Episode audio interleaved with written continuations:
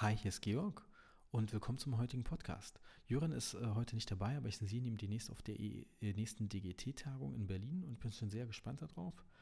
Und heute spreche ich auch wieder über ein äh, endodontisches Thema. Und zwar habe ich eine Studie gelesen, in der es um Immediate Denting Sealing geht. Und zwar genau genommen haben die das genannt Immediate Endodontic Access Cavity Sealing. Und zwar äh, ist die von Luca de Rose, Kretschi ist auch beteiligt und ein äh, Herr oder Frau Bortolotto.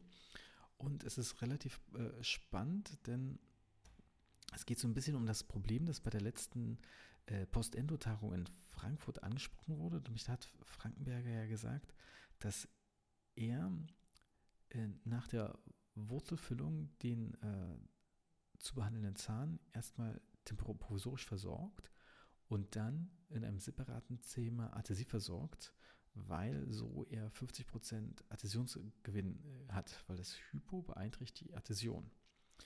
Und ähm, natürlich gab es da als Argumente, was ist denn, wenn wir es anrauen oder ähm, was ist denn, wenn wir Ascorbinsäure, also Vitamin C, damit nochmal spülen und das alles spielt alles nicht so die Rolle, das Anrauen, weil das Kollagenfasernetz anscheinend zusammengebrochen ist.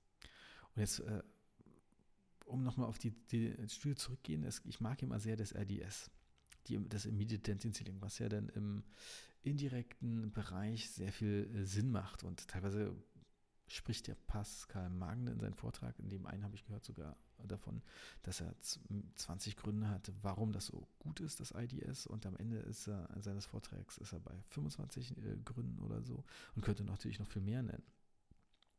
Also warum äh, ist IDS so spannend? Wenn man davon ausgeht, dass Hypo die, I, ähm, die Adhäsion beeinflusst, wäre es natürlich toll, wenn wir etwas haben, womit wir die Kavität vorher versiegeln, sodass Hypo gar nicht äh, drauf ähm, zugreifen kann. Dummerweise ist die Fragestellung, beeinflusst Hypo die Adhäsion gar nicht so einfach. Denn wenn man sich da so ein bisschen in den Studien mal reinschaut, ähm, findet man äh, äh, lustigerweise auch genau das Gegenteil, dass Hypo sogar die Adhäsion verbessert. Was natürlich im ersten äh, Moment ein Widerspruch ist, aber wenn man da ein bisschen äh, sich rein überlegt in die Studien, muss man mal aufpassen, dass das nicht ganz als Kavitätentoilette benutzt wird. Also das, was auch wieder ein schönes deutsches äh, Wort ist, aber es geht ja nichts anderes darum, dass wenn man nur mal kurz mit Hypo, wie, also wie, wie eine Art wie Wettung äh, das macht, und mit CCX oder jetzt in dem Fall mit Hypo, über die Kavität drüber geht, dass es nicht unbedingt schlimm ist. Und vielleicht sogar in abgedrehten Publikationen äh, ein, äh, die Adhäsion vielleicht sogar verbessern könnte. Aber im Endo-Bereich machen wir genau was anderes. Wir machen, gehen nicht einmal rüber, wir lassen es lange einwirken, haben, äh, lassen den Zahn äh, in Hypo baden förmlich, während unsere Pfeilen ähm, ähm, das Ganze, äh, den ganzen Zahn aufbereiten. Und wir, wie soll ich sagen, ja auch, wollen ja auch Effekte mit dem Hypo haben, wie zum Beispiel, dass äh, die Biofilme äh, möglichst zerstört werden, dass das Ganze desinfiziert geht, dass es idealerweise noch in die Dentinkanälchen äh, geht und noch viel mehr. Und, ähm, und dann wird es auch Nebeneffekte geben. Also Nebeneffekte, die durch deproteinierende Effekte vom äh, NaOCL äh, das Kollagennetzwerk, äh, an dem wir, auf das ja quasi die Dentinhaftung beruht, beeinträchtigen. Und das ist doof. Also die, die Idee von der Studie, ich sage jetzt einfach mal fies von Greci, ähm, ist, dass man einfach mit einem Universaladhesiv das ganze, die ganze Kavität versiegelt und mit dem Flow, und wie der, der Gritschi schon mal kennt, äh, die wird ja mal vorgeschrieben, dass er keinen Flow benutzt, mit dem Flow versiegelt und dann erst Typo nutzt. Das Ganze haben die natürlich dann untersucht ähm, und äh, ist eine reine Laborstudie, aber das im Prinzip ähm, Immediate äh, Sealing besser war als Delayed Sealing, äh, also als der postendodontische Schluss, sobald im Schmelz, obwohl es da nicht so krass war, aber auch im Coronodentin und ganz krass war es natürlich in Cervicaldentin. Und, und dazu gab es dann noch schöne paar SEO-Bilder oder SEO, SEM-Bilder, ähm, wo natürlich ähm, die Schmelzfuge super aussah. Jetzt ist natürlich die Fragestellung, wie können wir diese Sache natürlich in der Klinik umsetzen? Es ist ja, ist ja nicht so, dass in dieser Laborstudie uns gleich gesagt haben, nimm das mit dem Sache und dann funktioniert das gut, sondern das ist ja alles immer so ein bisschen schwammig formuliert. Und, ähm, und im Prinzip, wenn man sich jetzt den typischen Molan anschaut, den man behandelt, ist es, äh, muss man natürlich gleich viel, wenn man es von Anfang an durchsetzen will, äh, dieses AIS, ähm, anders rangehen. Dass man zum Beispiel, ähm, nachdem man die alte Füllung vielleicht ähm, oder die Karies entfernt hat, ähm, vielleicht auch schon so anfängt, die Kanäle suchen, bevor man aufmacht, äh, aufbaut. Ich mache in der Regel, habe immer gerne erst den Preendo gemacht. Also erstmal gucken, wo sind ungefähr die Kanäle, äh, suchen die, spülen in der CS erstmal nur mit Kochsalz und dann äh, gehen wir mit einem Universaladhesiv einmal über alles. Das ist ja hauptsächlich sind es ja dann Dentinkavitäten. Und ähm, ich gehe auch schon davon aus, von der Annahme, dass von Anfang an der Kofferdamm gelegt wurde. Ähm, ich weiß, dass es nicht alle machen. Manche machen den Präendo auch ohne Kofferdamm, weil es ja teilweise ein bisschen subginvaler geht oder wie auch immer. Ich probiere den gleich von Anfang an drauf zu haben. Sprich, ich mache dann die Versiegelung von allem und äh, gleichzeitig den Präendo auch. Und die Versiegelung, da wird ja immer kryptisch vom Universaladhesiv gesprochen. Ähm, ich habe da zwei getestet. Ähm, einmal das Scotch Bond Universal und das G Primo Bond. Und ähm, im Prinzip ähm, sind die beide gut. Äh, die Frage ist immer, wie sieht es in Endokavitäten aus? Ähm, wir wollen ja da was haben, was eher wirklich sich gut verblasen lässt und relativ dünn ist und ähm, und auch nicht so, wie soll ich sagen, dickflüssig, damit äh, wir auch über eine gleichmäßige Schicht meinetwegen haben und nicht an einer Stelle irgendein Pooling. Und interessanterweise habe ich festgestellt, dass das Scotchmade Universal so ein bisschen öliger ist, ein bisschen dickflüssiger und man darf es auch nach Bedienungsanleitung nicht stark verblasen, während das G Premium Bond von GC ähm, eher ähm, viel dünnflüssiger ist. Man darf es sehr stark verblasen und ähm, es hat eine schöne kleine äh, Schichtdecker soll es haben, weiß was, im unter 10 Mikrobereich. Man muss sich dann immer fragen, ob, wenn das so dünn ist, was mit der Sauerstoffinhibitionsschicht, äh, macht das irgendwas? Wir vertrauen jetzt mal darauf, dass es funktioniert, denn in meinen normalen Kompositfällen funktioniert es auch. Und ähm, das wird dann appliziert nach Herstellerangaben, schön lichtgehärtet. Ähm, ich ähm, glaube, da steht in der Anleitung, dass man bis 10 Sekunden mit meiner Lampe polarisieren muss. Ich gehe da einfach 60 Sekunden drauf, weil manchmal haben wir doch eine gewisse Tiefe äh, da und da kommt die Lampe vielleicht nicht unbedingt hin. Und dann wird das Ganze versiegelt mit einem Flow. Und ähm, jetzt ist natürlich auch immer, ähm, wenn jetzt, man sagt, mit einem Flow und jetzt äh, zum Beispiel ein ganz äh, opakes, äh, vielleicht sogar weißes Flow nimmt, äh, ist haut man sich natürlich auch seine ganze Anatomie äh, weg. Und man will natürlich ideal mit was versiegeln, wo das man vielleicht auch noch durchgucken kann. Und das ist natürlich ein transparentes Flow. Und so ein transparentes Flow äh, äh, hat natürlich auch bessere lichthärtende Eigenschaft in der Tiefe. Also wenn es opak ist, muss man es eigentlich, alles was opak ist, viel länger härten. Und ähm, transparentes, ähm, also weiß jetzt nicht, dass man es weniger härten muss, aber ähm, hat den Vorteil, dass es wahrscheinlich viel besser ähm, durchplomberbar ist und man kann dann auch, falls man auch das Gefühl hat, man hat vielleicht doch noch, möchte an der Stelle sehen oder hat das Gefühl, dass doch da ein Ismus, den man am Anfang übersehen hat, aufgrund der Transparenz kann man ja durchgucken. Also wenn das Ganze dann drauf ist, habe ich dann meistens dann auch schon ähm, ein bisschen aufbereitet. Ähm, je nach Kanal vielleicht jetzt schon, weil so bis 20 nur viel, vielleicht auch bloß per Hand äh, äh, mit bis 10, 15 kommt immer darauf an, was ich danach äh, nutze, auch äh, ob es eine Revision ist oder äh, primär irgendwas. Und äh, dann geht es natürlich weiter, dass man ähm, ähm, ist, oder ist immer die Frage, ähm, wie versiegelt man das genau mit dem Floh. Ich, äh, ich, ich spiele jetzt drauf auf die Applikationsform an. Mich, manchmal haben ja diese Flohspritze super dicke Ansätze, Spitzen. Und wenn man zum Beispiel diesen Standard, ähm, äh, ich glaube, es ist nur 6 mm äh, Ding nimmt oder größer, teilweise nur 8, da kommt da super viel Floh raus. Aber man will ja teilweise ganz wenig äh, Floh bloß haben. Und da habe ich festgestellt, dass der von den äh, Ivoclar Malfarben, der ist super dünn. Und das waren, äh, habe ich dann rausgefunden, das sind dann 0,4er äh, Ansätze von Ivoclar. Da muss man natürlich mehr drücken. Und ähm, äh, dann kann man das natürlich gut äh, dort platzieren, wo es will, auch in kritischen Stellen so ein bisschen an den Kanal eingängen. Ich glaube, ich habe noch gar nicht erwähnt, ähm, was das für überhaupt für ein transparentes Flow ist. Denn das ist gar nicht so einfach, ein transparentes Flow zu finden. denn äh, viele Hersteller haben transparente Komposite in dem System, aber kein transparentes Flow. Und dann war ich bei Ivoclar und habe dann herausgefunden, äh, dass es ein Tetrix transparent gibt. Aber die Vertreterin hat mir gleich gesagt, dass das äh, transparentere, äh, transparent eigentlich das Trans 30 ist von Ampes Direct. Das ist so ein bisschen so ein Schmelz, ähm, simuliert und deshalb Trans 30, also 30% Trans äh, Transparenz, so nach dem Motto, wird auch teilweise als OBN-Effekt empfohlen. Also OBN ist ein Komposit, transparente Kompositfarbe im HRI-System. Jedenfalls habe ich das ausprobiert und das ist natürlich transparent, aber es wird relativ schnell milchig, was ja eigentlich gewollt ist für so einen Schmelzeffekt. Also nicht das Wahre. Dann wurde mir auch teilweise SDR empfohlen, aber SDR wird ja gerade beworben, dass es so balkfähig, fließfähig ist und ich will es ja nicht so fließfähig haben.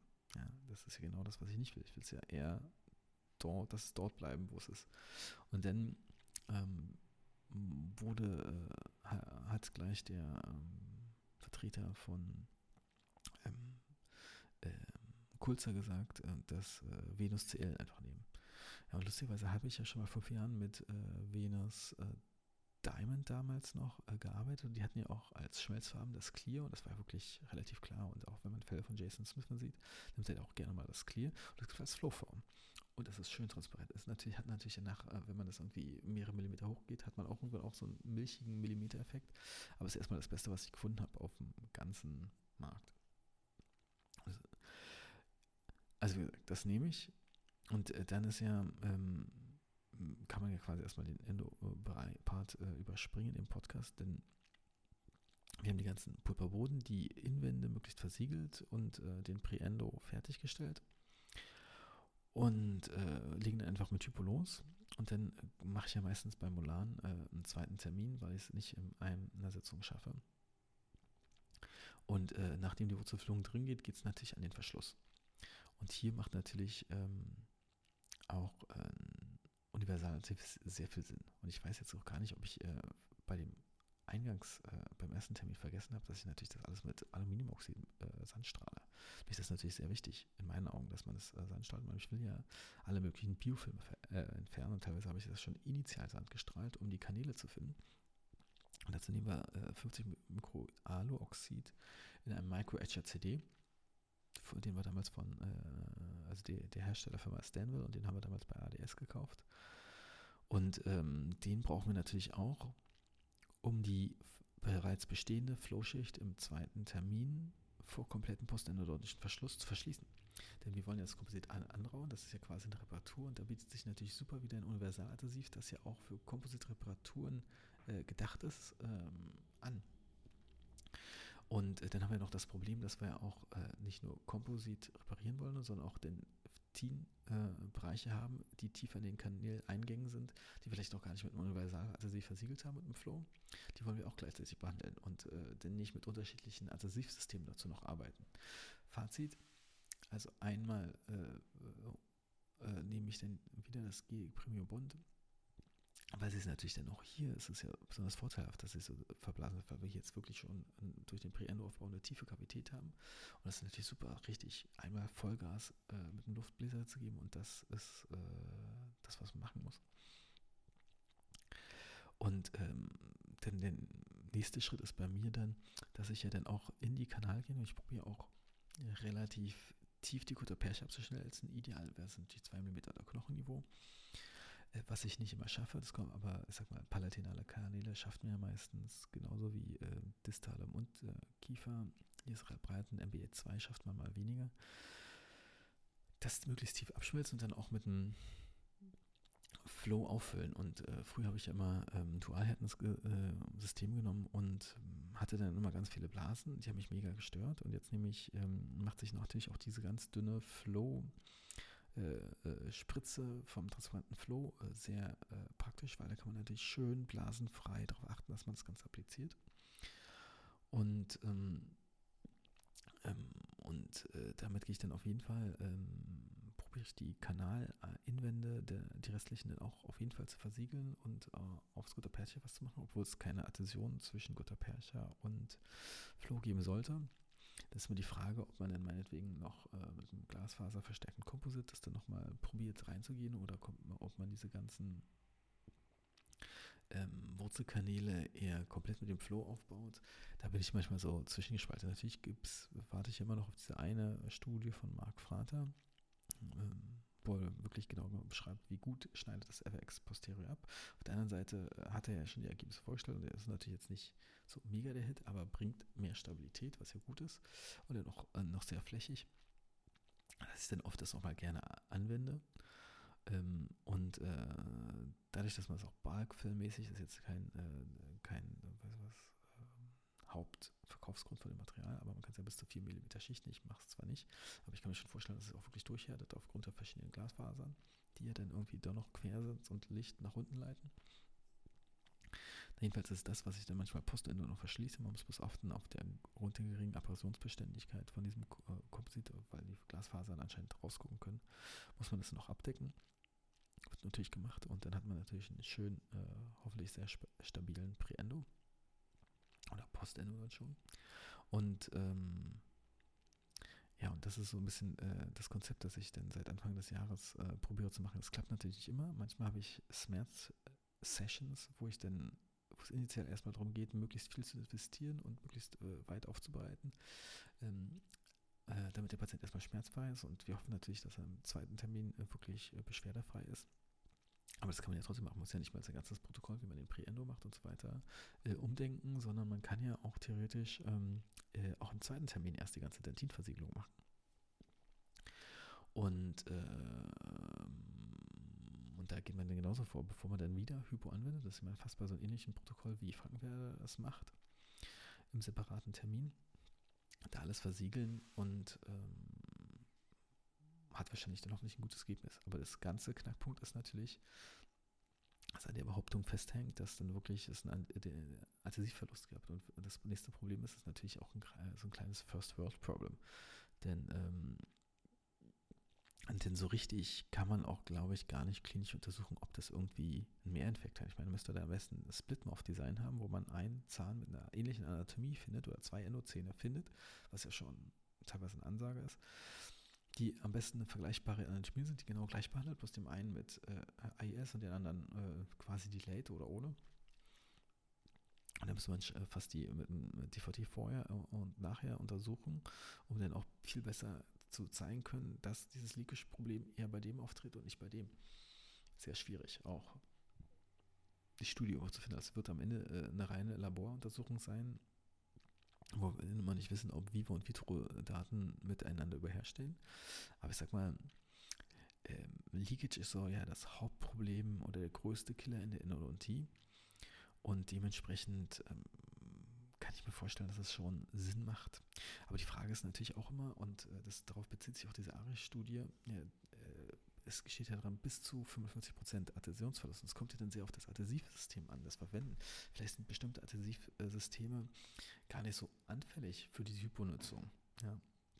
Das müsst ihr auch übersuchen. Äh, also wenn man wirklich dann das Ganze eine halbe Stunde in Hypo badet, äh,